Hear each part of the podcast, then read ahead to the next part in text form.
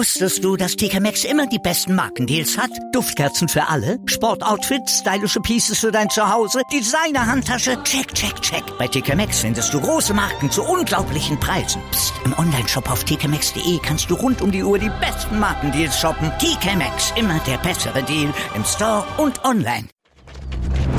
Interception. Touchdown. Der Football Talk auf meinsportpodcast.de. Hallo und herzlich willkommen zur neuen Ausgabe von Interception, dem Football Talk auf meinsportpodcast.de. Ja, etwas verspätet kam unsere Ausgabe zur NFC West und jetzt wollen wir natürlich weiter den Blick werfen, und uns mit den anderen Divisions beschäftigen. Heute geht der Blick in die NFC South. Mein Name ist Sebastian Müller, das mache ich natürlich wie immer nicht allein, sondern dazu einen Experten eingeladen, mit dem man natürlich perfekt über diese Division sprechen kann. Denn der liebe Stefan Reichel ist Falcons-Fan. Hallo Stefan. Schönen guten Abend, Sebastian. Hallo. Ja, Stefan, dann lass uns, bevor wir auf die Falcons kommen, vielleicht bei dem schlechtesten Team der Division einfach anfangen. Von den Carolina Panthers 5 zu 11. Ähm, sah eigentlich ganz gut aus nach acht Spielen. Ähm, 5 zu 3 stand man dort, ähm, hat dann aber alle letzten acht Spiele allesamt verloren. Natürlich auch prädestiniert dadurch, dass man Cam Newton schon äh, relativ früh in der Saison verloren hat, aber Kyle Allen hat es eigentlich erst noch gut hingekriegt. Trotzdem natürlich eine Saison zu vergessen für die Panthers, die dann auch ihren Coach Ron Rivera gefeuert haben. Ja, es war eine verlorene Saison für die Panthers. Auf jeden Fall. Also vorerst, ich bin echt glücklich, weil wir gerade noch darüber geredet haben, äh, dass wir mit dem schlechtesten Team anfangen, dass es dann doch nicht die Atlanta Falcons geworden sind, nachdem sie ja 1 und 7 gegangen sind. Aber nee, also ähm, enttäuschende Saison für die Panthers. Ähm, Moritz, glaube ich, hat ja auch in den Hot Takes vor der Saison gesagt, dass er in den Panthers einen Playoff-Kandidaten sieht. Ich war da jetzt nicht ganz so der Meinung, aber ich glaube, wenn sie haben sie dann doch deutlicher enttäuscht, als wir es gedacht haben, was ja viel daran lag, dass sich Cam Newton im dritten Preseason-Game gegen die Patriots verletzt hat und dann wirklich die ersten zwei Spiele nicht abliefern konnte, ähm, entweder für Zero oder Negative Rushing Yards gegangen ist und dann out for the season war und dann hat Kyle Allen übernommen. Wie du schon gesagt hast, wirklich stark gespielt und dann kam irgendwie so die verfluchte Bye-Week und danach ist es dann ja rapide ja, bergab gegangen mit den Panthers. Genau, teilweise deutlich Niederlagen, die man dann dort kassiert hat und ähm, wir hatten entsprechend die Entlassung von Juan Rivera. Ähm, wir hatten ein bisschen mal kurz darüber gesprochen, Stefan, inwieweit denkst du, dass es eine richtige Entscheidung war, jetzt zu sagen, okay, hey, wir wollen es jetzt mit einem mit einem neuen mit, mit einem neuen Headcoach versuchen. Natürlich man ja auch einen neuen Owner jetzt seit einem Jahr, meine ich, ein bisschen länger, glaube ich. Ähm, denkst du, dass er dann auch einfach vielleicht dann jetzt einfach neue Ideen einfach in die Organisation reinbringen möchte? Also ob die Entscheidung die richtige war, glaube ich nicht, weil ich glaube, Ron Rivera ist einer der ja nicht besten, aber ein wirklich sehr guter Head Coach, der auch gut mit den Spielern kann. Und ja, jetzt hat, hat ihn, haben ihn ja die Redskins bekommen. Mal schauen, was er dort aufbauen kann.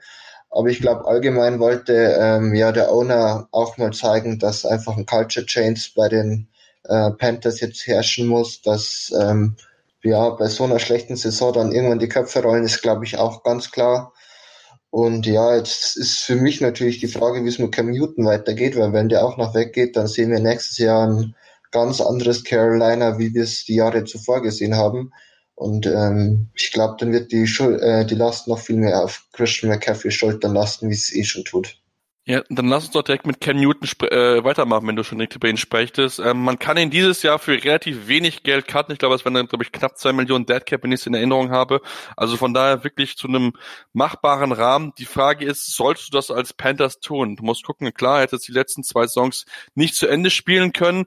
Ähm, ist natürlich als Rusher natürlich auch immer prädestiniert dafür, eine schwere Verletzung zu bekommen. Ähm, was ist so dein Gefühl? Was was machen die Panthers dort? Sollten sie ihn halten? Schmeiß, sollten sie ihn gehen lassen? Hm, schwierige Frage. Also ich finde halt die Alternativen, die sie jetzt am Roster haben, mit einem Will Greer, der wirklich die zwei Spiele, die er gespielt hat, sehr, sehr schlecht gespielt hat, der meiner Meinung nach einfach nicht den Arm hat, um in der NFL wirklich erfolgreich Quarterback spielen zu können.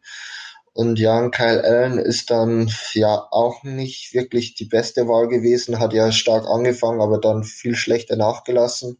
Ich denke aber, dass wirklich Cam Newton nächstes Jahr einen neuen Arbeitgeber hat. Ähm, für mich wären wirklich, ähm, wenn wir schon ein bisschen auf das Thema Needs eingehen, dass sie ähm, Kyle Allen wahrscheinlich dann als vielleicht Starter in die nächste Saison gehen und ihm einfach mal wirklich eine fähige O-Line ja, versuchen aufzubauen und so schauen, was denn wirklich möglich ist und dann eben 2021 vielleicht im Draft dann ja auch mit dem Quarterback zu gehen. Das sind ja mit Trevor Lawrence und wahrscheinlich einem Justin Fields von Ohio State ja wirklich zwei sehr gute äh, ja, Prospects vorhanden.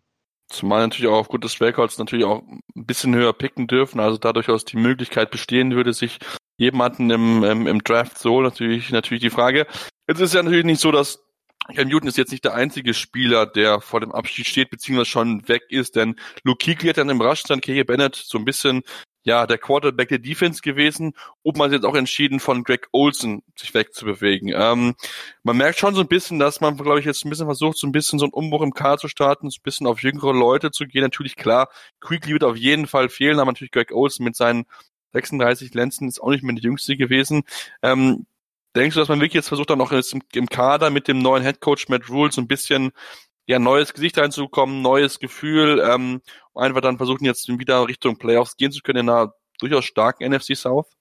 Also ich denke, dass ähm, das Playoff-Fenster für die Panthers erstmal geschlossen ist. Ähm, ja, die Saints werden, denke ich, auch noch ja, nächstes Jahr, egal ob jetzt ein Drew Brees zurückkommt oder nicht, da werden wir sicher nachher auch noch drüber äh, sprechen. Aber die werden auf jeden Fall ein Wörtchen mitreden. Reden. Die Falcons, ja, die Tampa Bay Buccaneers sind auch so die andere Frage, aber ich glaube einfach, dass der Kader nicht genug hergibt von den Panthers, so wie er Stand jetzt ist, also Stand 17.2. Ähm, einfach aufgrund von, ja, eben einem, ja, Luke Kuechly, der retired ist, der wohl der beste Mittellinebacker in der ganzen NFL war. Ähm, ja, wenn Cam Newton weggeht, ist es natürlich auch ein Franchise Quarterback, ähm, der, ja, nicht mehr spielt. Und ja, der Greg Olsen war natürlich auch kein schlechter, der leider oft äh, verletzt war mit Concussions, aber dennoch, glaube ich, einfach wichtig für den Lockerroom war. Und ich glaube einfach, dass die Panthers jetzt wirklich ähm, schauen müssen, dass sie hm, ja einfach paar neue Gesichter holen, paar neue Gesichter für die Franchise. Ähm, ja, mit Christian McCaffrey haben sie ja wahrscheinlich schon den größten ja, Star auf der Running, äh, Running Back Position überhaupt, würde ich zurzeit sagen. Aber eben, dass sie halt nochmal einen Young Quarterback bekommen, der natürlich noch mehr Attention auf sich zieht als ein Running Back. Und ja, dass halt in der Defense auch mal hm, vielleicht ja einen wirklichen jungen, dynamischen Spieler gibt. Ähm, Brian Burns haben sie ja letztes Jahr gedraftet, der wirklich auch gut gespielt hat. Der könnte sowas einnehmen, also, dass sie halt da neben ihm auch noch jemand haben. Ja, das wird mit Sicherheit, wenn wir uns damit beschäftigen, mit jetzt so ein Thema sein. Lass uns vielleicht noch, bevor wir jetzt uns mit der Thema Free Agency und Draft beschäftigen wollen, einen Blick auf den neuen Head Coach werfen. Matt Rule, jemand, der im College sehr erfolgreich gewesen ist. Ähm, was können wir uns von ihm erwarten? Er hat ja natürlich jetzt auch viele neue Coaches mit, viele neue Gesichter. Ähm, ja, was denkst du, dass er genau der richtige Mann ist, um jetzt so einen Umbruch zu starten, wie wir schon angesprochen haben? Definitiv. Also Matt Rule ist äh, meiner Meinung nach ein sehr fähiger Head Coach ähm, ist auch in dem Thema Data Analytics ja sehr weit drin, was ja immer mehr ja ähm, in der NFL ankommt und von viel mehr Teams jetzt mittlerweile wirklich stark genutzt wird. Und er hatte ja auch in, bei Baylor, wo er Head Coach zuvor war, ähm, keine einfache Situation gehabt. Äh, die Baylor Bears waren ja nach Missbrauchsvorwürfen wirklich ein Team, das geachtet war, wenn man das so sagen kann. Und ähm, Recruiting war auch nicht das Allerstärkste. Aber er hat es wirklich geschafft, ähm, gutes Team aufzubauen. Sie sind ja auch letztes, letzte Saison dann äh, in Sugar Bowl gekommen gegen die Georgia Bulldogs, haben den verloren, aber davor wirklich eine starke Saison gespielt. Im, haben im Big 12 Championship Game gegen Oklahoma knapp verloren. Und ähm, ja, das zeigt eigentlich, dass Rule wirklich der Richtige ist für so einen strukturellen Aufbau für ein Team. Ich glaube, dass da wirklich die Panthers ein gutes losgezogen haben, vor allem weil ja auch einige andere Teams an ihn interessiert waren. Und ich glaube, da kann er wirklich was aufbauen in Carolina. Da bin ich mal wirklich sehr gespannt drauf, ähm, wenn wie, wie er dort machen sehen wird. Ne, natürlich auch ähm, braucht vielleicht ein bisschen so eine Zeit, aber ich bin da wirklich sehr gespannt, ob man dann noch diesen ähnlichen Turnaround dort schaffen kann. Lass uns dann so ein bisschen den Blick werfen auf das Thema Free Agency, Stefan. Ähm, ich habe mal geschaut, 23 Free Agency sind es in diesem Sommer.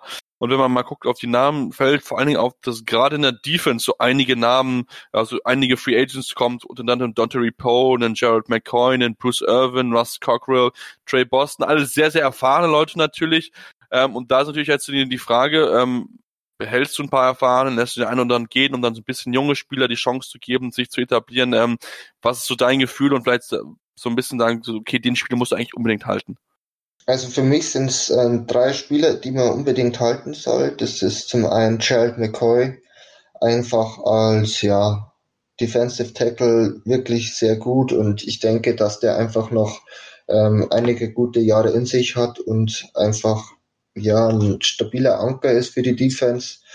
Ähm, James Bradbury brauchst du, ist der Nummer 1 Corner bei den Panthers gewesen. Ähm, war jetzt vielleicht nicht Elite, aber doch immer sehr stark und sonst ist da außer Dante Jackson eigentlich nicht viel, was ähm, positiv ist bei den Cornerbacks. Und ja, Trey Boston, ähm, ja, den sollte man meiner Meinung nach auch noch verlängern. Dann hat man eigentlich so ja, guten, sage ich mal, einfach ein gut, eine gute Grundlage in der Defense, auf der man dann eben aufbauen kann. Ähm, sonst würde ich da ehrlich gesagt einfach auf viel Cap verzichten und das einfach dann in vielleicht paar junge Free Agents investieren. Mal schauen, was da rauskommt. Mhm. Aktuell sind es zwar knapp ein bisschen mehr als 32 Millionen Dollar, zumindest laut overthecap.com. Also von daher hat man ja ein bisschen was an Geld und für die Division vergleichsweise relativ viel, wenn man auch noch auf eins, zwei andere Teams und dann die Falcons und die Saints rechnen, die nicht so viel zum, äh, zum Ausgeben haben. Ähm, das denkst du, was ist dann so, so Themen, die man vielleicht mit dem Offseason beschäftigen, also in der Free Agency sich beschäftigen sollte? Ähm, wenn man mal guckt, natürlich defensiv, habe ich gesagt, sind einige Spiele, die dort gehen können. Cornerback ist ein Thema. Defensive Line können natürlich auch noch ein Thema werden. Ähm, denkst du, was, was sollte man dort aus, aus äh, Pandas Sicht tun, vielleicht auch schon mit Blick auf Draft, was man dort vielleicht schon vorgreifen kann, weil die Klasse vielleicht jetzt nicht so stark ist? Also ich würde auf jeden Fall ähm, O-Line schauen, was da verfügbar sein wird. Einfach weil äh, die Panthers die schlechteste O-Line der Liga hatten. Sie haben die meisten sechs zugelassen. Da ist definitiv eine Verstärkung notwendig. Ähm, vielleicht einen Veteran abstaben, das wäre ganz gut. Ähm, ja, sonst würde ich sagen, vielleicht noch Edge. Dante Fowler wird Free Agent. Ähm, ja, ein Matt Judor wird auch Free Agent, dass man da eben schaut, wie es aussieht. Und ja, vielleicht bisschen vorgegriffen, aber auch eventuell Quarterback, was einfach auf dem Markt sein wird ähm, dass man ja vielleicht einem Andy Dalton, wenn er in die Free Agency geht, dass man ihm einfach mal so ein Do-or-Die-Deal gibt für ein Jahr, schaut, was rauskommt und ihm dann eben eine Option gibt auf eine schöne Vertragsverlängerung. Einfach als ja Konkurrenz zu einem Kyle Allen und einfach um das Geschäft ein bisschen zu beleben. Das sind so meine Spots, wo ich sagen würde, da sollte man vielleicht wirklich ähm, schauen, dass man es in der Free Agency abdeckt, einfach weil ähm, man ja schon mit Pick 7 im Draft hat und ich finde, dass ähm, da einfach zwei Spieler rausstechen, die eben zu den Panthers passen würden. Ähm, kann ich vielleicht gleich mal sagen, das wären zum einen Derek Brown von Auburn, ähm, Defensive Tackle, ähm, also sehr, sehr starker ja, Prospect einfach, sowohl Running Game als auch Rusher. Und dann natürlich ein Isaiah Simmons, ich weiß gar nicht, welche Position ich bei ihm nennen soll. Er spielt Linebacker, er spielt Corner, er spielt Safety, ähm, ist tatsächlich sogar manchmal als Edge aufgetreten. Ähm, das sind wirklich beides Needs der Panthers, die sie eben im Draft dann abdecken könnten. Ja, das wäre natürlich auf jeden Fall eine Option, die sie natürlich machen müssen. Ähm, ich bin da wirklich sehr gespannt auf, was dann vielleicht dafür Namen sagen, sein werden, die wir vielleicht jetzt noch nicht so auf der auf der Liste haben. Natürlich mit sieben Picks hat man jetzt nicht so super viele, um vielleicht einen großen äh, äh Aufbau zu starten. Natürlich hängt es ein bisschen davon ab von den Compensatory Picks, die sie vielleicht noch bekommen könnten. Das muss man natürlich noch genau schauen, was dort in der Free Agency dann vielleicht an, an Namen weggehen könnte. Da wären vielleicht noch die anderen Möglichkeiten, sich dann vielleicht den anderen Pick mehr zu bekommen, beziehungsweise sich für einen Downtrades ein bisschen noch mehr zu holen. Ähm, das könnte, glaube ich, auch mehr so ein Thema sein, dass man versuchen sollte, vielleicht noch ein bisschen mehr Picks zu bekommen, Stefan, oder? Ja, Picks wären auf jeden Fall wichtig, dass man, wie du eben schon gesagt hast, da schaut, dass man da vielleicht noch was rausbekommt. Ähm, aber so wirklich so ein Sellout sollte es meiner Meinung nach auch nicht sein, wie es jetzt heuer eben die, äh, nicht die Panthers, die Dolphins gemacht haben. Äh, einfach einen guten Mittelweg finden. Man hat natürlich sieben Picks, aber die sind ja jeweils immer schön am Anfang der Runde, wo man dann eben auch noch einen gewissen Value hat. Äh, wenn sich ein Tra äh, Trade-Partner anbietet und es wirklich ein guter Trade ist, wieso nicht, aber ich würde da nichts forcen tatsächlich. Okay, gut, ja, dann schauen wir mal, wie, wie sie die Offseason angehen für die Panthers ist natürlich ein spannendes Thema, wie sie dann dort möglichst versuchen, ja, sich weiterzuentwickeln, möglichst die nächsten Schritte in ihrer Entwicklung zu tun, denn wie gesagt, das Potenzial ist auf jeden Fall vorhanden in diesem Team. Ähm, es geht einfach so ein bisschen darum, sich jetzt ein bisschen zu resetten, neue Wege zu gehen, neue Spieler zu verpflichten, neue Shootingstars, neue Gesichter nach außen einfach jetzt aufzubauen. Da bin ich mal wirklich sehr, sehr gespannt auf, wie sich die Panthers in der kommenden Saison verkaufen werden, ob sie die paar Needs, die sie haben, adressieren können, um dann ähm, ja wieder weiter nach vorne kommen in die Division. Denn das nächste Team, mit uns beschäftigen wollen, hat auf jeden Fall eine Need auf Quarterback. Ähm, das ist noch nicht ganz genau sicher, was sie mit ihrem aktuellen Quarterback tun werden, ähnlich wie es auch bei den Panthers ist. Zudem natürlich gehen wir noch über die Falcons und über die Saints und wie ich habe schon geraten, natürlich der Buccaneers als nächstes. Deswegen dranbleiben hier bei Interception, dem Football Talk auf meinsportpodcast.de. Wusstest du, dass TK Maxx immer die besten Markendeals hat? Duftkerzen für alle, Sportoutfits, stylische Pieces für dein Zuhause, Designer-Handtasche, check, check, check. Bei TK Maxx findest du große Marken zu unglaublichen Preisen. Psst. im Onlineshop auf tkmaxx.de kannst du rund um die Uhr die besten Markendeals shoppen. TK Maxx, immer der bessere Deal im Store und online. Die komplette Welt des Sports. Wann und wo du willst. Auf meinsportpodcast.de Willkommen bei meinsportpodcast.de. Wir sind Podcast. Wir bieten euch die größte Auswahl an Sportpodcasts, die der deutschsprachige Raum so zu bieten hat. Über 20 Sportarten, mehr als 45 Podcast-Serien, über 9000 veröffentlichte Podcasts und über 5 Millionen Podcast-Downloads allein im Jahr 2018. Wir sind Podcast. Wir sind meinsportpodcast.de. Ja, und jetzt kommen wir von den Panthers zu den Tampa Bay Buccaneers. Am Ende mit sieben und neun stehen sie da im ähm, ersten Jahr von Bruce Arians, der letzte Saison gekommen ist, um ja dieses Team nach vorne zu bringen und natürlich allen Dingen mit einem Mann zu beschäftigen, mit James Winston, um ihn ja möglichst ähm, zu gucken, was mit ihm äh, möglich ist. Jetzt müssen wir uns gucken, bevor wir uns mit James Winston im Detail beschäftigen, Stefan. Die Saison für die Buccaneers, sie war ein Rauf, ein Runter, Mal war es gut, mal war es wieder nicht so gut. Ähm, ja, es war halt mittelmäßig, möchte ich es vielleicht nennen. Jo, perfekt zusammengefasst. Also es war wirklich ein Up and Down, wie das Quarterback-Play von James Winston. Ähm, ja, ich glaube, keiner hat die ja, Buccan hat sich viele ausgemalt bei den Buccaneers. Sie waren jetzt nicht wirklich Playoff-Contender. Es wäre eine Überraschung gewesen, wenn sie es wirklich in die Playoffs geschafft hätten. Aber ich glaube, wir müssen einfach über die Personalie Winston gleich reden und dass sich auch viele ähm, vor der Saison gedacht haben, dass eben mit Bruce Arians so ein kleiner Quarterback-Flüsterer kommt, der es vielleicht schafft, äh, James Winston auf den richtigen Weg zu bringen.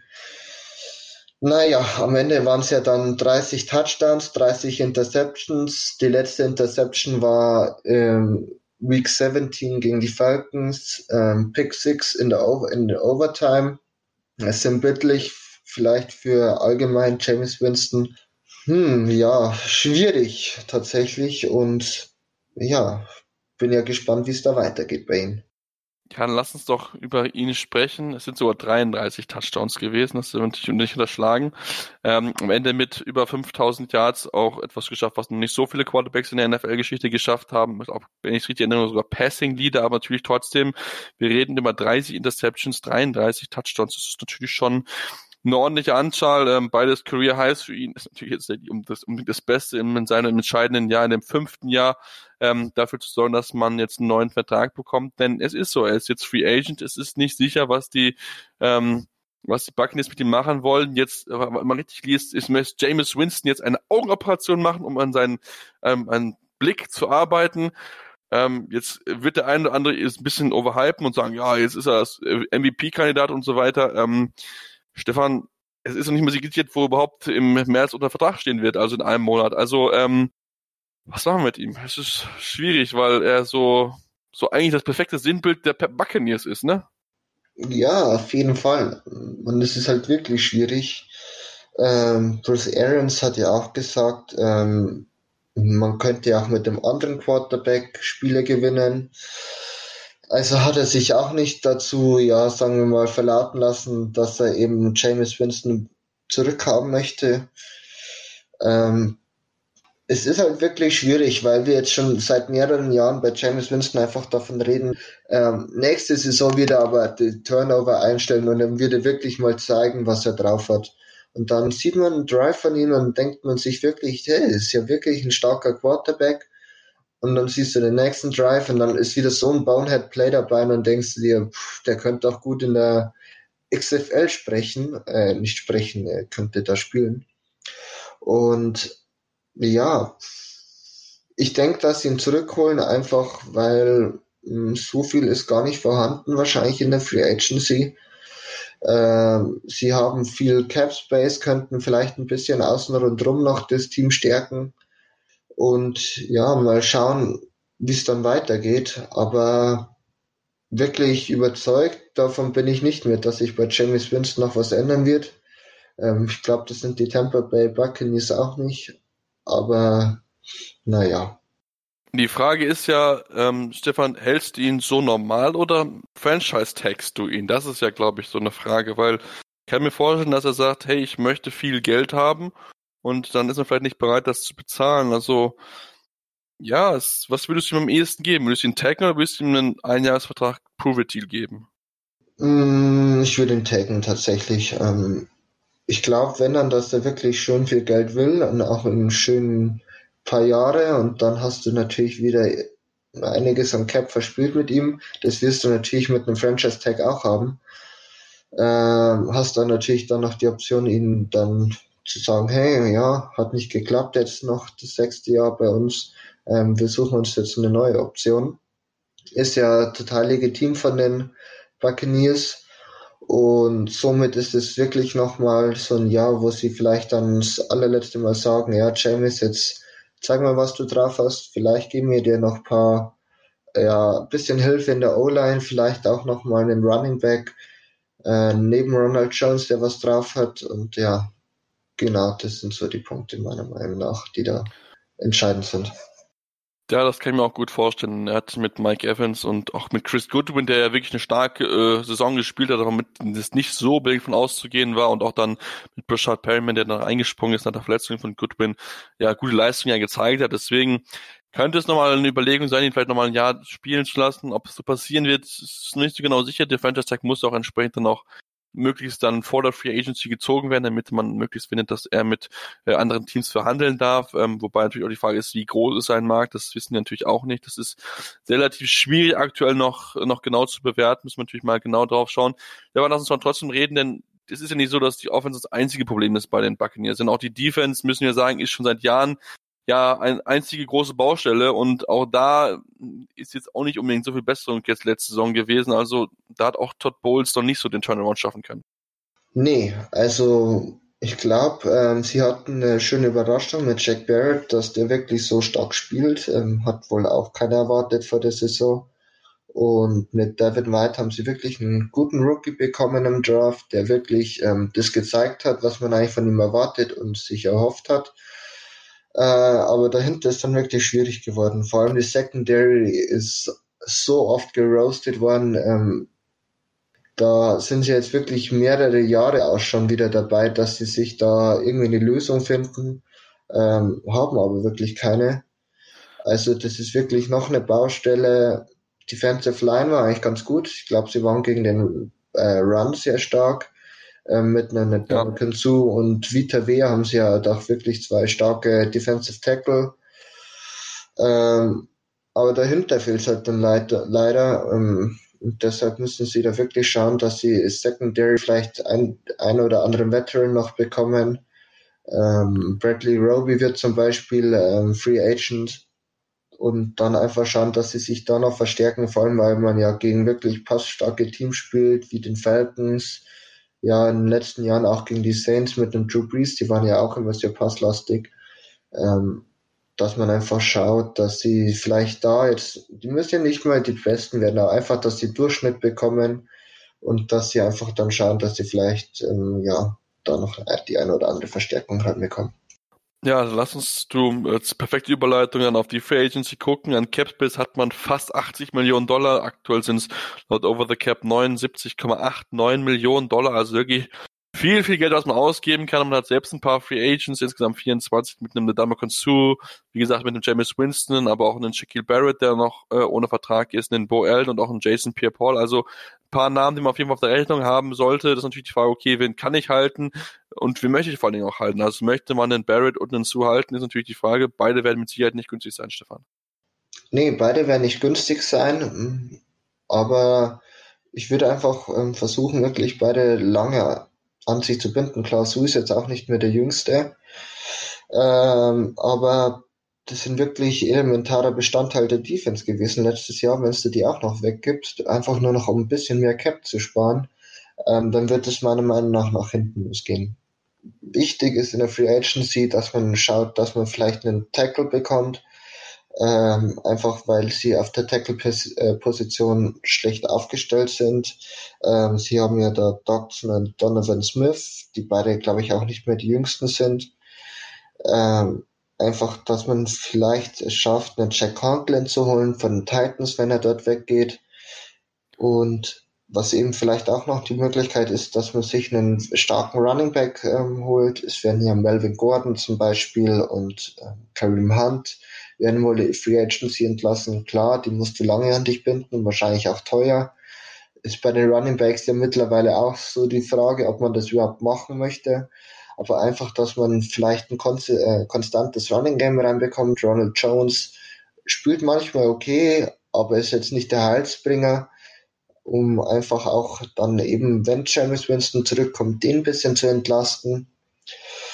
Und ja, ich finde sonst, das sind wären so meiner Meinung nach die größten Needs. Wide Receivers sind sie wirklich gut aufgestellt, wie du schon gesagt hast. Ähm, mit einem Chris Goodwin und Mike Evans Tight End ist für mich auch keine ja, zwingende Baustelle. Also Receiving Core ist sehr stark. Einfach O-Line noch ein bisschen aufrüsten, eventuell eben Running Backs und Secondary wären so meiner Meinung nach die größten Needs, die in der Free Agency ja, zu ja, befriedigend sind. Ja, da bin ich voll und ganz bei dir. Das sind mit Sicherheit die, die Namen, die du angesprochen hast, auf jeden Fall, die man halten sollte. Natürlich auch die Needs entsprechend. Ja, offensichtlich natürlich, natürlich davon ab, wie man sich dann entscheidet, was man auf Quarterback weitermachen wird. Mit natürlich auch mit Blick auf den äh, Draft natürlich sehr, sehr spannend, denn dort hat man natürlich auch an den einen oder anderen Pick mit insgesamt sechs natürlich jetzt nicht so super viel für den Team, was wirklich noch eigentlich noch einige Lücken hat, die man füllen muss. Deswegen muss man natürlich mal wirklich genau darauf achten, ja, was sie, was sie dort angehen wollen, wie sie dort ähm, ja weitermachen wollen, was dort die Ideen sind, die man sich beschäftigen könnte. Da bin ich wirklich ja sehr, sehr gespannt auf, was dort, was dort geht, was man dort ähm, vorhat. Denn klar, mit sieben und neun habe ich den besten Record, pickt damit auch nicht an der höchsten Stelle. Und das kann natürlich in einem Draft, wo einige Teams mit Quarterback Needs natürlich schon ein Problem sein, wo man sagen muss, okay, Stefan, wenn ich jetzt Winston nicht halte, muss ich dann nicht sogar den anderen Pick aufgeben, um möglichst weit nach oben zu kommen, um mir dann Quarterback für die Zukunft zu holen? Also wenn Sie wirklich sagen, Sie wollen Quarterback, Sie resignen ähm, Winston nicht, dann definitiv. Ähm, ja, Tour und Burrow werden auf jeden Fall weg sein und die stechen natürlich in der Klasse nochmal bei Weitem heraus im Gegensatz zu den anderen. Ähm, aber auch ein Justin Herbert wird meiner Meinung nach schon weg sind, einfach weil andere Quarterback nie die Teams da sind. Ähm, ja, mit Indianapolis, die ja eins vorhin picken an 13, ähm, den Chargers an 6. Und somit, wenn sie wirklich Quarterback wollen, dann sollten sie uptraden. Wäre meiner Meinung nach ähm, absolut eine falsche Idee, einfach weil es halt, wie wir schon gesagt haben, so viele andere Needs noch gibt bei dem Team. Ähm, für mich wäre die sinnvollste Wahl in der, in der First Round Offensive Line, einfach weil wir eine starke Tackle-Class haben. Da wird jedenfalls noch ein sehr guter Pick an 14 verfügbar sein. Und eben dann nächstes Jahr, wie ich es eigentlich auch schon bei den Panthers geschaut haben, äh, gesagt habe, schauen, wie es da aussieht ob man hoch draftet, dann kann man einen Trevor Lawrence oder eben einen Justin Fields eventuell in Aussicht haben und muss nicht äh, ja, noch den einen oder anderen Pick sozusagen vergeuden.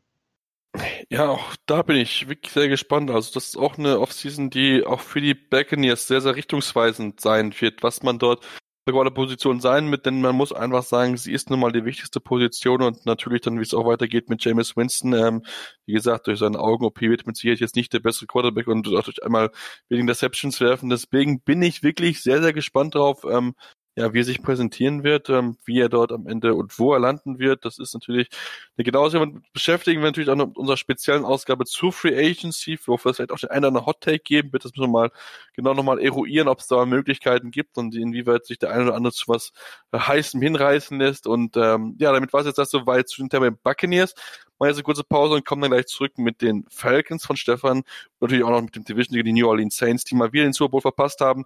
Deswegen dann bleiben hier mit Deception im Football Talk auf meinsportpodcast.de. meinsportpodcast.de ist Sport für die Ohren.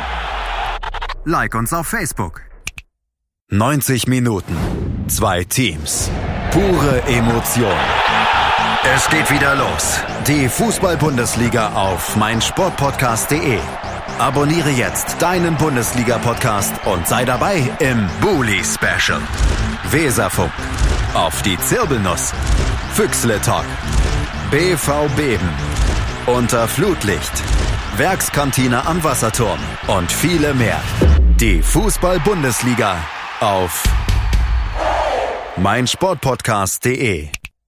Ja, und jetzt kommen wir zu den Atlanta Falcons und damit natürlich zu dem Stefan, zu dem Team, womit der liebe Stefan sich am besten auskennt, den Atlanta Falcons. Und ähm, ja, wir hatten es schon vorhin ein bisschen anklingen lassen. Der Start war mit 1 zu 7 denkbar schlecht, aber am Ende steht man trotzdem mit 7 und 9 auf den zweiten Platz in der Division. Und ja, Stefan, alle fragen sich, wie ist denn das eigentlich passiert?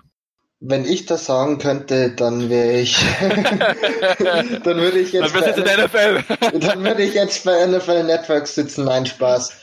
Ähm, ich bin ja wirklich im regen Austausch mit den anderen wenigen Falcons-Fans, die es in Deutschland, Österreich und der Schweiz gibt. Vor allem über Twitter haben wir da auch eine Gruppe. Und es war wirklich jede Woche schön anzusehen, wo wir wirklich grotten, grottig gespielt haben. Ähm, und auf einmal waren wir dann wirklich stark und keiner hat verstanden, wieso, weshalb, warum. Ähm, einerseits eine Erklärung dafür ist einfach, dass Dan Quinn ja, sich überschätzt hat. Ähm, er hat ja vor der Saison gesagt, er möchte jetzt auch wieder Defensive Coordinator sein, das Play Calling übernehmen. Ähm, hat ja leider gar nicht funktioniert. Man hat ungefähr jedes Spiel in, mit hohen ja, Rückständen und auch gegen verloren. Man hat wirklich Quarterbacks wie einen, äh, war es damals schon Ryan Tinnell oder war es sogar noch Marcus Mariota? Ich weiß es gar nicht mehr. Ich glaube, es war sogar noch Marcus Mariota und einen Jacoby Brissett wie Elite Quarterbacks aussehen lassen. Ähm, aber am Ende haben wir dann gesagt, wir sind zu äh, schlecht für die Playoffs, aber zu gut irgendwie für einen High Draft Pick und dann hat man sich wieder wie letzte Saison auch ein 7 und 9 ge, ja, geholt, was wirklich keinem weiterhilft, weil man jetzt wieder an Nummer 16 picken darf. Ähm, ja, hm. Dafür, dass ich mir eigentlich erhofft hat, dass wir doch in die Playoffs kommen und vielleicht da auch ein bisschen was reißen, war es dann doch eine, ja, derbe Enttäuschung am Ende der Saison. Ja, immer diese Träumer hier in dem Podcast. Nein. Ähm, lass uns vielleicht noch ein bisschen mit dem Thema beschäftigen. Natürlich, Defense ist natürlich das Thema schlechthin gewesen. Ähm, du hast angesprochen, dass es nicht so funktioniert hat. Ich glaube, ich weiß nicht, wer es geschrieben hat, ich glaube, es war der andere Fangel, der Kollege ähm, von Downs to Tong und Spox, der dann gesagt hat, eigentlich ist mir aufgefallen, dass sie einfach nur die Matchups jetzt gewonnen haben und gar nicht so viel anderes gewesen ist. Ähm, Kann es halt einfach sein, dass man einfach dann irgendwie so ein, so ein Mind-Change hatte, wo zu sagen, hey, okay, ich weiß ich nicht, ich die Falcons jetzt Anführungsstrichen interessieren mich jetzt relativ wenig. Ich tue das für mich, weil ich möglichst dann einen guten Contract bekommen möchte in der Free Agency. Kann das vielleicht so Thema gewesen sein, um zu sagen, okay, ey, ich biete einfach wild drauf los und machst ein bisschen mein Ding oder ist es schwer zu greifen einfach? Ich würde eher sagen, dass wirklich schwer zu greifen ist. Ähm, die Matchups waren wirklich, wirklich schwierig. Ähm, zum Beispiel Isaiah Oliver, um ein Beispiel zu nennen, der wirklich ein sehr, sehr starker Press Corner ist, ähm, wurde kaum in Press aufgestellt. Ähm, er durfte dann auch ähm, natürlich, sage ich mal, immer gegen die Deep Threats ran. Isaiah Oliver ist 6'2, glaube ich, groß. Also, puh, was ist über 1,90 gleich sind das. Ich kenne mich leider mit den Ja, es sind so 1,90. Ich bin, ich bin ja. auch 6'2, glaube ich, welche nordamerikanische ja. rechnen. Deswegen passt das ungefähr.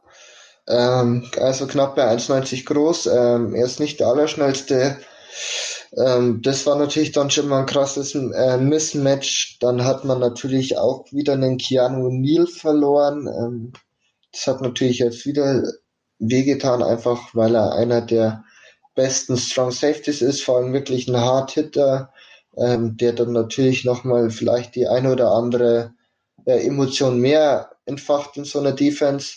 Ja, ähm, so viel Free Agents haben wir gar nicht in der ähm, ja, Defense, außer eben zum Beispiel einen Vic Beasley, wo aber, glaube ich, ein Großteil froh ist, dass er weg ist, einfach weil er wirklich mit einer schlechten Arbeitseinstellung ja bei den Falcons ähm, ja aufgetreten ist und Mal schauen, wie es nächstes Jahr wird. Es hat am Ende der Saison wirklich besser ausgeschaut. Man hat ja zum Beispiel gegen die Saints wenig Punkte zugelassen ähm, gegen die 49ers auch. Also gegen zwei Teams, wo ich auch sagen würde, die sind offensiv jetzt auch nicht so schlecht. Ähm, offensiv ist halt wieder die Frage, wenn wir mal ein bisschen so das Thema wechseln. Dick Cutter mit seinem Play Calling war sehr, sehr, sehr schlecht. Ähm, hat wirklich von Matt Ryan verlangt, dass er wirklich jedes Mal äh, so tight Window Throws macht, also Würfe einfach in enge Fenster rein und das halt einfach konstant, das ist ja mal okay, wenn man da wirklich so eine gute, äh, so eine gute Scheme hat einfach, aber das ständig zu versuchen ist halt nicht so gut. Hat man dann leider auch gesehen, dass der Matt Ryan die eine oder andere ähm, ja, Interception mehr geworfen hat und die O-Line war auch wieder grauenhaft. Also da hat sich leider nichts geändert, trotz ähm, den Sign von zwei Guards in der Free Agency mit Jamon Brown und James Carpenter und dem Draften von Chris Lindstrom ähm, mit Pick Nummer 14, äh, der sich dann in der Woche 1 gegen die Vikings ähm, das Bein gebrochen hat. Und den Caleb McGarry an 31, der, glaube ich, laut PFF der schlechteste äh, Tackle im Passblock war. Ja, so müsste es sein. Also das waren jetzt auch nicht wirklich ähm, ja, die Halsbringer leider. Ja, du hast jetzt schon natürlich einige Themen uns mit beschäftigt, noch mal ein bisschen angetatscht, wo wir dann natürlich jetzt noch ein bisschen im Teil darauf eingehen wollen. Ähm, und lass uns seit den Beginn machen mit, du hast angesprochen, mit dem Thema Coaching. Ähm, für alle überraschend, dass Dan Quinn weiter Head Coach sein darf. Damit war jetzt so nicht zu rechnen. Das sah eigentlich eher danach aus, okay, hey, 1 und 7 Start, goodbye, äh, Dan Quinn, aber er hat die Chance bekommen, hat es besser gemacht und ähm, ja, der liebe Kollege, der Owner hat sich dazu entschieden, der Herr Blatt, ist das richtig? Blank, Arthur Blank, genau. Genau, Arthur Blank ist es. Arthur Blank, genau, ähm, hat sich dazu entschieden, mit ihm weiterzumachen, auch mit dem GM. Lass uns vielleicht erstmal über das Thema Head Coach und Coaching Staff sprechen. Ähm, richtige Entscheidung mit dem Turnaround mit 8 zu 2 hinten raus oder hätte es trotzdem einfach passieren müssen, dass man jetzt einfach mal einen neuen Impuls setzt? 6 zu 2, so ist richtig, ja.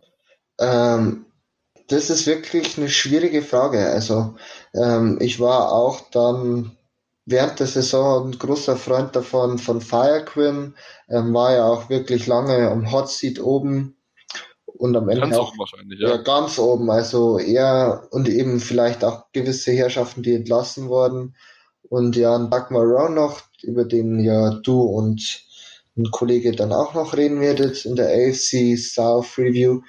Äh, jedenfalls machen wir nicht lang rum. Ähm, ich bin jetzt nicht so der Freund von der Verlänge oder besser gesagt ähm, vom Nicht-Entlassen von Matt Ryan. Meiner Meinung nach gehört der ganze Coaching-Staff ausgetauscht. Für mich hätte auch der GM Tom, Thomas Dimitriev ausgetauscht gehört. Einfach weil ja sein Scouting und sein ja, Drafting nicht wirklich das Beste ist.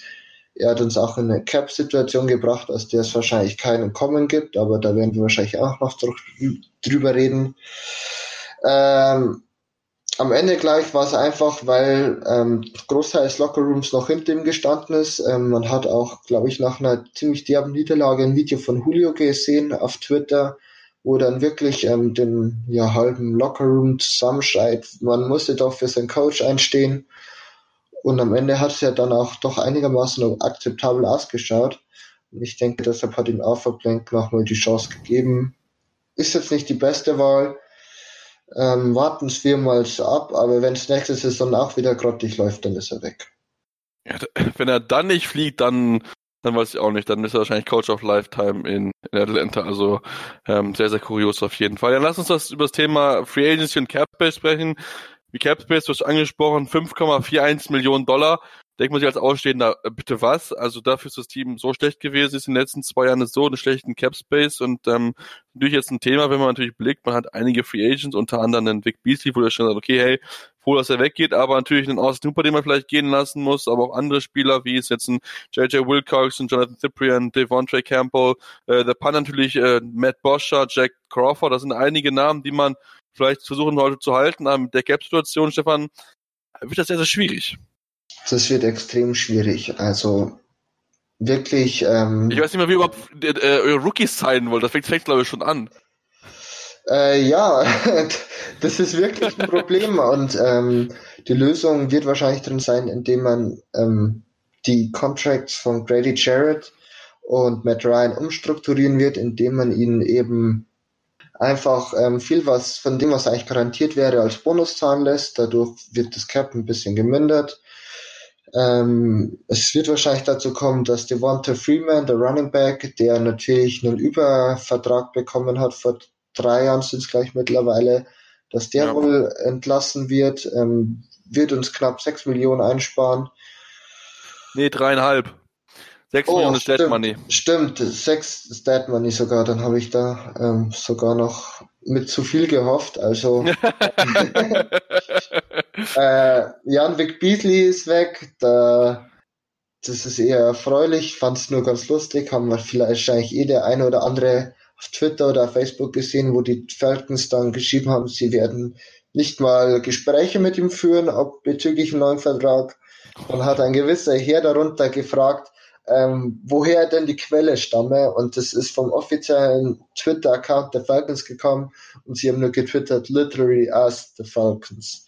Und das hat, glaube ich, für ein bisschen äh, für ein Gelesen kann es kleiner Vorteil, würde ich sagen. Ja, genau.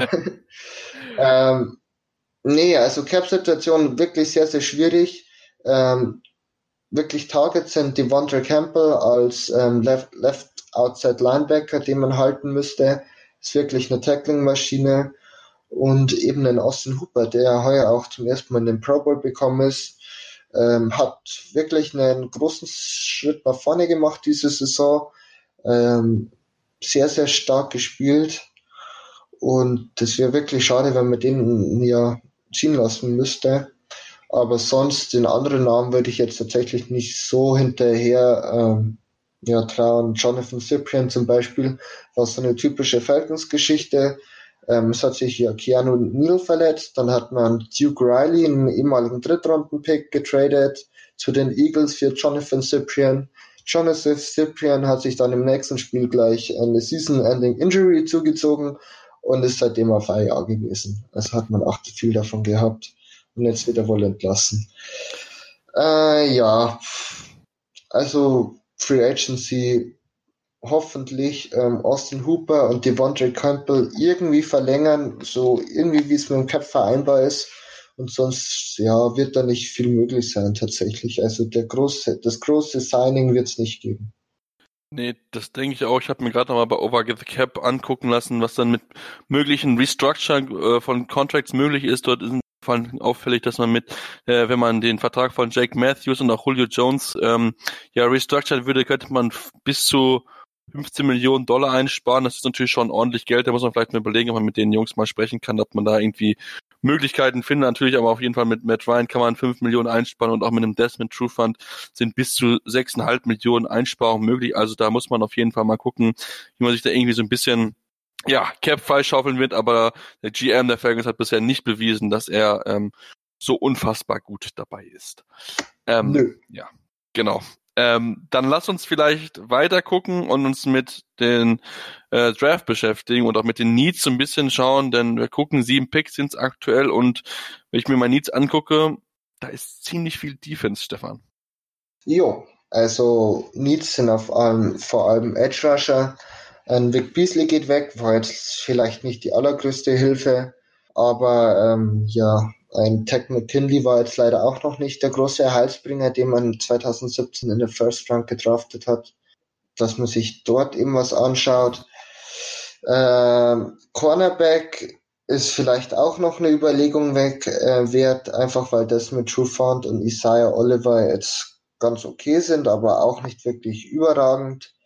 Linebacker könnte man meiner Meinung nach noch ein bisschen verbessern, insofern, wenn Devondre Campbell eben nicht verlängert werden kann. Und ja, O-Line geht doch auch immer was tatsächlich bei den Falcons. Wäre zwar jetzt wieder ein unsexy Pick, nachdem man letztes Jahr zwei O-Liner genommen hat, aber ähm, ein anderer Guard wäre noch die Möglichkeit, obwohl ich da ehrlich gesagt in der First Round nicht so wirklich den Value sehe. Oder eben für einen Alex Mack, der wahrscheinlich auch nicht mehr so lange spielen wird, dann eben ein Center. Allgemein aber wirklich defense-lastig. Ja, ich glaube, Kollege Christian Tingle hatte ich gesehen, dass er bei den Interior O-Line, die er sich angeguckt hat, noch nicht so viel überragendes Material gesehen hat für den First Round oder so, sondern viel so, so solide Picks, wo man äh, ja ein bisschen noch auf jeden Fall Arbeit leisten müsste. Ja, Stefan, dann war es jetzt erstmal soweit zu deinen Falcons. Es sei denn, du möchtest jetzt noch unbedingt was loswerden zum Thema Atlanta. Bitte nicht, nein. Ich, ich habe ich hab mich zusammen, zusammengerissen und ich hoffe, ich werde es jetzt auch noch überstehen. okay, gut, super. Ja, dann war es jetzt soweit zu den Falcons und jetzt kann man noch eine kurze Pause kommen. Dann zurück zu den Saints, die mal wieder wo verpasst haben und vor einer spannenden Offseason stehen, aber dazu gleich mehr hier bei der Selbst dem Football Talk auf meinsportpodcast.de. Ich habe mich natürlich schockverliebt, weil die war wirklich ganz, ganz klein. So begann die Mensch-Hund-Beziehung zwischen Christina und Tierschutzhund Frieda. Und wie es danach, nach dem ersten Moment der Verliebtheit, so weiterging und welche Klippen es danach zu umschiffen galt, das hört ihr in der neuen Ausgabe von Iswas Dog, dem Podcast für harmonische Mensch-Hund-Beziehungen. Iswas Dog? Mit Malte Asmus. Überall, wo es Podcasts gibt. Mein Sportpodcast.de ist Sport für die Ohren. Folge uns auf Twitter. Die komplette Welt des Sports. Wann und wo du willst. Drüber gehalten. Der Ostfußball-Podcast. Alles, was es über den Fußball im Osten zu berichten gibt. Kurios. Wir haben jahrelang drauf gewartet. Ernst. Habe ich noch nicht erlebt, sowas dreckig. Schicken Sie mir einen Chefredakteur, wie können Sie mich überhaupt auf sowas ansprechen? Unfair. Aus dem Nichts, da kriegst du so ekliges Tor und dann verlierst du das Spiel. Oder lustig. Ich pack dich doch gar nicht an. Und dann habe ich ihn eine gezimmert. Drüber gehalten. Der Ostfußball-Podcast mit Kevin Albrecht und Tobias Gebler auf meinsportpodcast.de. Ja, und jetzt kommen wir zu dem allerletzten Team, den New Orleans Saints. Das Team, was unbedingt nochmal in den Super Bowl kommen möchte, denn wir haben mit Drew Brees jemand, dessen Karriereende bald naht. Sie haben es aber erneut nicht schaffen können, Stefan. Ähm, erneut zwar mit einem guten Rekord reingekommen in die Free Agency, 13 zu, äh, in die Playoffs 13 zu 3, so ist es richtig. Ähm, das war ein guter Rekord, aber dann das frühe Ausscheiden daheim auch noch gegen die Minnesota Vikings, ähm, sehr, sehr enttäuschend. Mal wieder die Saison, die eigentlich gut aussah, aber ja, es soll irgendwie nicht sein, dass man gegen die Vikings gewinnen kann in den Playoffs und ähm, dass man wieder mal in, in den Super Bowl einzieht. Was war mit der Saison der Saints? Als Enttäuschung abstempeln, würde ich sagen. Einfach weil sie wieder als Super Bowl-Kandidat gehandelt wurden, dann auch nach den, ja, nach der Regular Season, wie du schon gesagt hast, 13 und 3 waren, äh, sehr stark gespielt haben. Und dann verlieren sie total überraschend in, bereits in der Wildcard, sogar noch zu Hause gegen die Minnesota Vikings, ähm, haben wirklich kein starkes Spiel gezeigt und sind somit auch dann zu Recht ausgeschieden aus den Playoffs. Aber ich glaube, das hat sich wirklich keiner vorgestellt, dass es wirklich ähm, so früh schon endet für die Saints. Und somit kann man wirklich leider nichts anderes sagen als Enttäuschung für ein Team, das sich wohl selbst ähm, ja, den Super Bowl ausgemalt hat. Ja, es ist wirklich, wirklich für den Verein natürlich sehr, sehr schade, denn natürlich erinnern, dass an Hurricane Katrina, wo es ja, ähm, es ist schon oh, 15 Jahre müssten das jetzt schon her sein, unglaublich wie die Zeit verfliegt, ähm, wo sie wirklich zurückgekommen sind und dann auch ihnen so ein bisschen die Herzen zugeflogen sind, ist ja auch mit Drew ein absolut sympathischer Kerl mit dabei, mit Sean Payton auch jemand, der weiß, wovon er redet, aber wie gesagt, trotzdem, es sind immer wieder so, ja, so Kleinigkeiten. Man muss auch sagen, dass das Spiel gegen die Vikings auch wirklich nicht gut gewesen ist. Also da konnten sie vor allen Dingen von dem Tyson Hill profitieren, ähm, dass sie am Ende dieses ja, dieses Spiel auch noch gewinnen konnte. Und das ist natürlich die spannende Frage, denn die Offseason steht ja auch für sie an. Denn man muss jetzt sagen, man hat drei Quarterbacks letztes Jahr unter Vertrags gehabt. Alle drei werden jetzt Free Agents, sowohl Drew Brees als auch sein nomineller Backup äh, Teddy Bridgewater als auch ähm, ein Tyson Hill, wobei er kein unrestricted Free Agent ist, sondern Exclusive Right, äh, Exclusive Rights äh, Free Agent, wenn ich das richtig in habe. Ähm, ja, was was machen wir mit ihnen? Also was ist dort ähm, oder wer wird behalten und wer muss gehen? Das ist vielleicht so die Frage, Stefan. Puh, du stellst mir Fragen. Also, ähm, das also, mache ich gut. Also, der Quarterback Room wird nächstes Jahr auf jeden Fall anders ausschauen, weil ich einfach glaube, dass, dass ein Drew Brees und ein Teddy Bridgewater beide nicht mehr zurückkommen werden. Entweder oder. Ähm, da müssen sich die Saints halt jetzt wirklich Gedanken machen, ähm, wie sie wirklich, ähm, ja, ob sie Teddy Bridgewater wirklich den nächsten Franchise-Guy für sich sehen ähm, oder eben nicht. Wenn nicht, dann würde ich einfach versuchen, Drew Brees ja nach einem Jahr zu binden oder zwei. Ich glaube, die hat er noch in sich. Und ähm, Teddy Bridgewater Free Agent werden lassen. Ähm, wenn sie sagen, Drew Brees, ja, nee, und Teddy Bridgewater ist unser neuer Guy, dann bleibt Teddy Bridgewater bei ihm, der bekommt einen schönen Vertrag und ist dann längere Zeit an sie gebunden. Und hat ja auch gesehen, ähm, dass Teddy Bridgewater, dass sie mit ihm gewinnen können, nachdem eben Drew Brees ja Anfang der Saison gegen die Rams war ich damals ja mit einer Fingerverletzung ausgefallen ist für waren sechs Wochen. Ich glaube sechs Wochen waren es. Ja, ich meine sechs Wochen waren es, ja.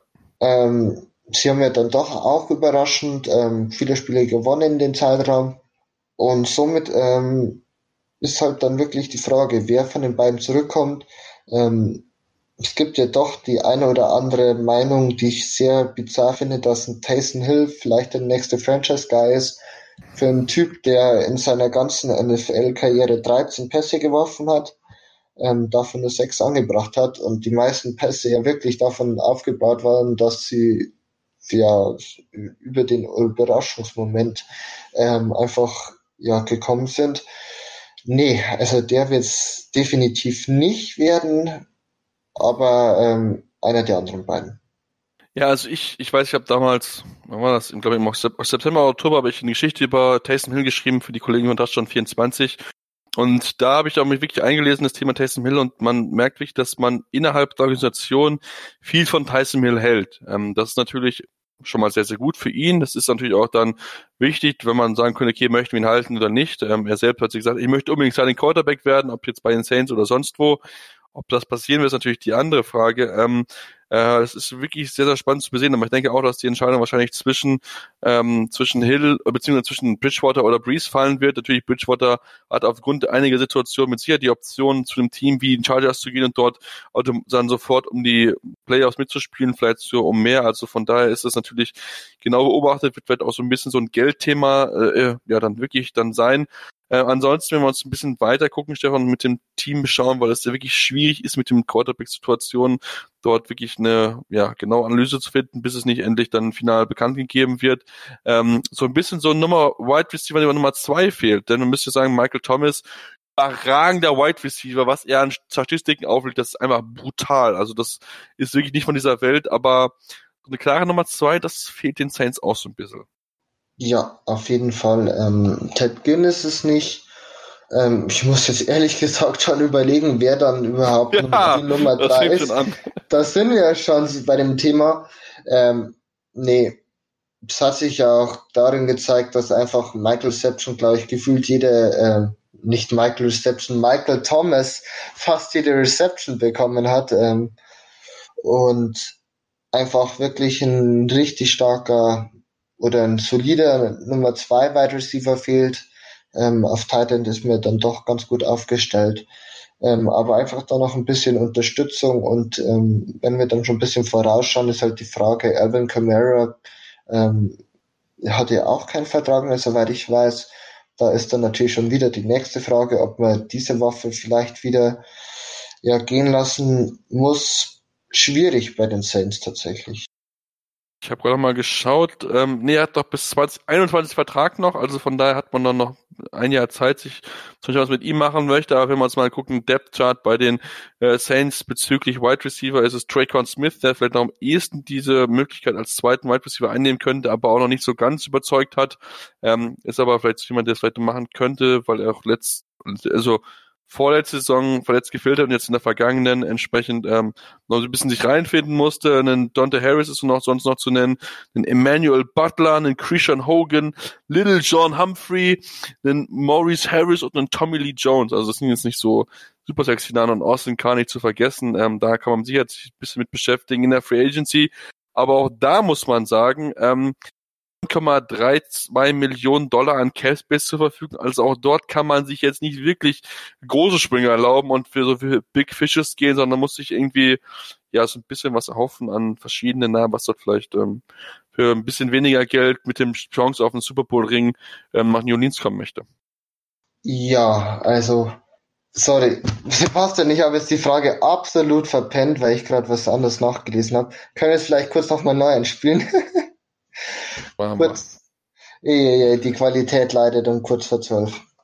Ich merke das schon. Mhm. Wenn wir uns gucken, äh, ich habe nochmal nach, nachgeschaut, Elvin Kamara, ähm, sein Vertrag läuft bis 2021, also hätte man dann noch ein Jahr Zeit. Und wenn wir uns mal das Depth Chart der Wide Receiver angucken, Traquan Smith ist der zweite Nominelle vielleicht aufgrund seiner natürlich seiner Vertragssituation und auch von dem Namen her. Er letzte Saison sein erstes volles Jahr durchgespielt können, nachdem er im Jahr davor verletzt gefehlt hat. Dann auch Ansonsten Dante Harris, Tim White, einen Emmanuel Butler, einen Krishan Hogan, Little John Humphrey, einen Morris Harris, einen Tommy Lee Jones, also jetzt nicht alle so die super sexy Namen und Austin Carr, der noch ein also Restricted Agent ist, also ähm, da muss man auf jeden Fall noch so, so, so ein bisschen sich mit beschäftigen, was dort möglich ist. Man hat aber auch nicht das Größte an Cups zur Verfügung, denn Stefan nur 9,13 Millionen, also da muss man hoffen, dass vielleicht ein bekannterer Name sagt, okay, ich nehme so einen Discount, um dort hier vielleicht einen Super Bowl Ring zu holen. Jo, also ist wirklich so, Cap Space mäßig wird in der Free Agency wohl nicht viel gehen, wie es bei den Falcons auch ist. Ähm, wie du schon gesagt hast, dass sich vielleicht noch ein Veteran anschließt, weil er einfach jetzt noch Lust auf den Titel hat. Ähm, hängt aber auch wieder viel davon ab, glaube ich, ob eben Drew Brees zurückkommt oder nicht, weil mit meiner Meinung nach die Chancen doch noch größer sind mit dem Drew Brees als mit dem Teddy Bridgewater einfach aufgrund von der langjährigen Erfahrung von dem Drew Brees. Aber sonst ist es wirklich, wirklich schwierig bei den Saints. Ähm, so die große Schwachstelle ist nicht da. Sie haben schon noch, meiner Meinung nach, ähm, in der Secondary ähm, ja, Verbesserungsmöglichkeiten und eben auf Wide Receiver, aber ähm, in der Free Agency werden die wahrscheinlich jetzt nicht ähm, geschlossen werden können, die Probleme einfach aufgrund des geringen Cap Spaces. Ja, auf jeden Fall. Und das Problem bei ihnen ist halt auch noch, dass sie mit Eli Apple und Von Bell noch zwei Free Agents haben, die auch eine gewichtige Rolle letzte Saison gespielt haben. Also von daher müssen dort Capspace für verwenden. Das wird natürlich ähm, sehr, sehr spannend zu beobachten sein, wie sie dort ja irgendwie so eine Balance finden an Möglichkeiten, möglichst ja sich zu verbessern, aber auch natürlich die eigenen Free Agents zu halten. Auch den AJ Klein sollte man vielleicht auch nicht unerwähnt lassen, der auch ähm, Free Agent wird. Also das ist so ein bisschen dann auch da ein bisschen jonglieren, da muss man vielleicht gucken, wie man vielleicht auch entlassen kann, wo man ein bisschen Einsparungen machen kann. Also zum Beispiel den Janoris Jenkins kann man für relativ einfaches Geld cutten, ähm, kein Dead Money und der hätte einen Gewinn von über 11 Millionen Dollar. Also das kann Überlegung sein zu sagen, hey, das ist jetzt vielleicht nicht unbedingt so die super Verpflichtung für uns gewesen, um dort ein bisschen sich Cap Space zu holen, aber das muss man dann vielleicht mal genau staunen, Stefan, wie es da weitergehen wird und dann auch mit Blick auf den Draft mit fünf Picks auch nur. Es ist wirklich keine einfache Aufgabe, die der GM in der New Orleans Nee, definitiv nicht. Also die Aufgabe ist wirklich sehr, sehr schwierig. Ähm, vor allem, den haben wir gleich noch gar nicht erwähnt, Andrew Speed wird wahrscheinlich auch noch Stimmt. Ja. Ähm, in die Free Agency entlassen und ähm, die O-Line der Saints war doch eigentlich immer sehr stark. Und wenn sie mal nicht so funktioniert hat, wie gegen die Vikings eben, dann sieht man gleich, äh, was für einen Schaden das ausrichten kann gegen die Saints. Ähm, also es sind kleinere Baustellen da, es sind nicht viele Picks da, es ist nicht viel Cap da. Ähm, deshalb wird es wahrscheinlich sehr abenteuerlich zu lösen sein. Ähm, und allgemein machen halt diese Gründe für mich auch so ein bisschen schon Vorausschau, dass wahrscheinlich mit den Saints äh, nächstes Jahr wieder nichts mit dem Super Bowl wird. Ähm, aber das ist ja noch ein anderes Thema. Allgemein muss man sagen, Saints wirklich weiter ein sehr starkes Team. Wieder leider ein bisschen underperformed in den Playoffs, davor sehr stark gespielt. Äh, und ja, mal schauen, was da jetzt, jetzt draus wird aus der schwierigen Cap-Situation. Genau wie bei den Falcons eigentlich. Ja, das müssen wir mal genau schauen, denn auch ja noch ein Andrew Brees oder auch ein Taysom Hill brauchen ja auch neue Verträge. Also das ist wirklich ja, keine einfache Aufgabe, die es äh, dort gibt, aber wie gesagt, das Team ist weiterhin sehr gut und sollte wahrscheinlich auch im nächsten Jahr um den Division-Titel mitspielen. Ähm, Stefan, lass uns vielleicht so eine viel, viel zu frühe Prognose für die Division abgeben, ob es dort ähm, an der Spitze eine Veränderung gehen wird. Denkst du, dass die Saints den Titel wieder verteidigen können oder kann halt ihnen jemand den Titel streitig machen? Also ich denke schon, dass sie ihn wiederholen werden. Ähm, es wird wahrscheinlich kein 13 und 3 mehr werden, einfach weil ähm, die Saints ein bisschen abbauen werden, andere Teams vielleicht auch ein bisschen stärker werden. Ähm, dahin an der 2 kommen dann für mich die Falcons. Ich glaube, dass sie doch vielleicht nicht allzu die schlechte Saison haben, wird jetzt nicht überragend, ähm, aber dennoch besser wie die Buccaneers und wie die Panthers. Und ja, die beiden Teams gleich sind wirklich, die werden ein bisschen runddümpeln ähm, in, bei ja, 4 und 12, 5 und 11, sowas halte ich für die beiden Teams für wahrscheinlich oder realistisch. Sehr, sehr spannend. Das sind bei drei von vier Teams die Quarterback-Situation noch nicht klar ist. Also da natürlich jetzt ein genaues Auge drauf haben in den nächsten Wochen, wer dort dann ja der Quarterback bei den Panthers, bei den Buccaneers und auch bei den Saints sein wird. Ähm, das war's dann jetzt soweit zur NFC South. Ähm, Stefan hat schon angelegt, dass noch die AFC South kommt in dieser Woche noch raus. Also auch dort uns auf jeden Fall einschalten und so auf jeden Fall abonnieren. Auch gerne Freunden von uns erzählen, auch gerne mal Rezensionen lassen bei iTunes. Am liebsten natürlich fünf Sterne, aber auch gerne konstruktive Kritik. Was können wir besser machen? Woran können wir arbeiten? Lasst uns einfach gerne mal was da. Dann freuen wir uns natürlich auch, wenn ihr mit uns in Kontakt tretet über Facebook oder Twitter und dem Handle Interception FT. Gerne uns dort Fragen schicken, aber auch gerne natürlich ähm, mit uns in Diskussion treten. Sind wir auch sehr, sehr offen für jegliche Art von Feedback und auch jede Art von Diskussion. Freuen uns natürlich drüber, mit euch da zu sprechen. Und ähm, ja, dann hören wir uns dann nächste Woche wieder hier, beziehungsweise zur nächsten Ausgabe bei Interception, dem Football Talk auf meinsportpodcast.de. Interception. Touchdown. Der Football Talk auf meinsportpodcast.de. Wir klingen nicht nur gut, wenn wir direkt am Spielfeldrand stehen. Die Adler Mannheim bleiben der Tabellenführer in der deutschen Eishockeyliga. Oder direkt von der Schanze berichten. Wir haben einen spannenden ersten Durchgang gesehen. Bei den Springern Kamil Stoch führt vor Zielen Bartol. Wir sehen dabei auch noch gut aus. Borgia Sauerland ist offizieller Ausstatter von meinsportpodcast.de. Borgia Sauerland. Berufsbekleidung, Arbeitsschutz und mehr auf borgia-sauerland.de.